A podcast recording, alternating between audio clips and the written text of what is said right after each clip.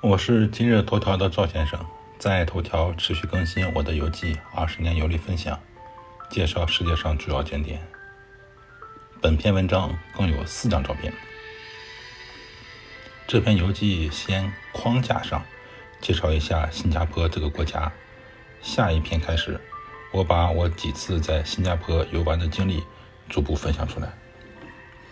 新加坡共和国，简称新加坡，就称为。星岛、星洲、新加坡，或者是狮城啊，是东南亚的一个岛国。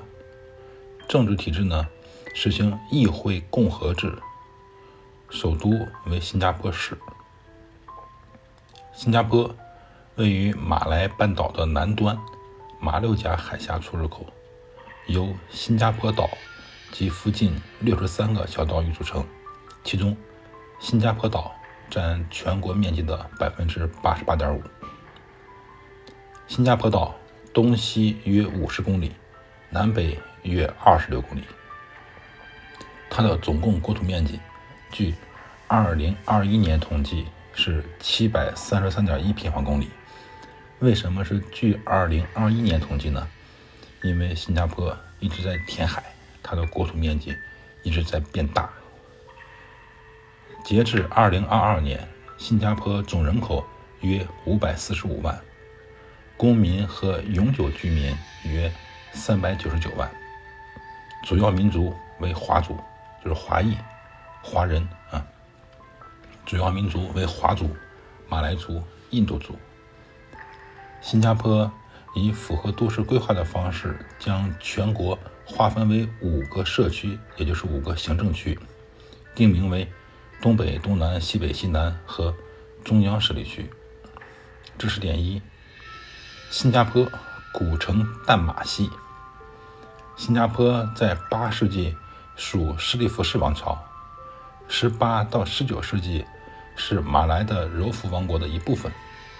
一九一一八一九年，英国人史丹福·弗莱士抵达新加坡，与佛罗苏丹订约，设立了贸易站。一九二四年，新加坡沦为英国的殖民地。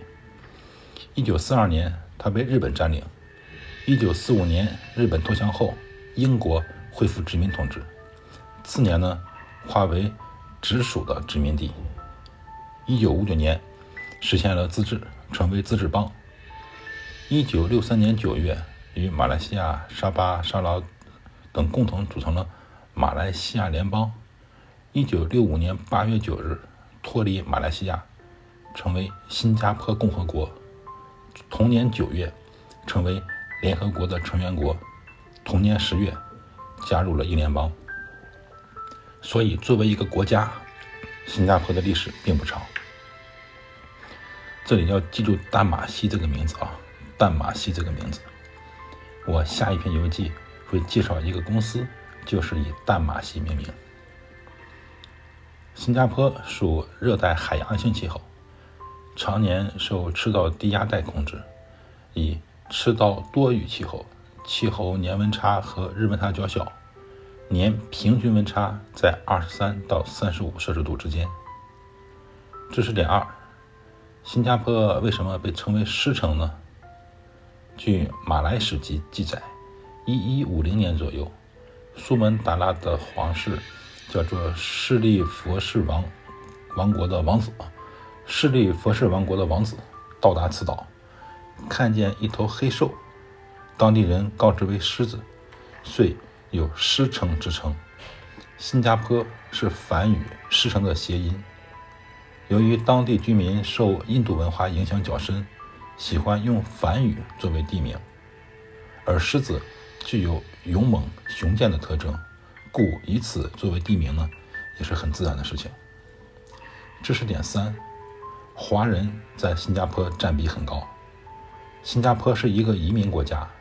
19世纪前半期，中国、印度、马来半岛和印度尼西亚群岛的移民进入新加坡，华族在新加坡经济地位中地位较高，其经商表现突出，有中华总商会等规模大。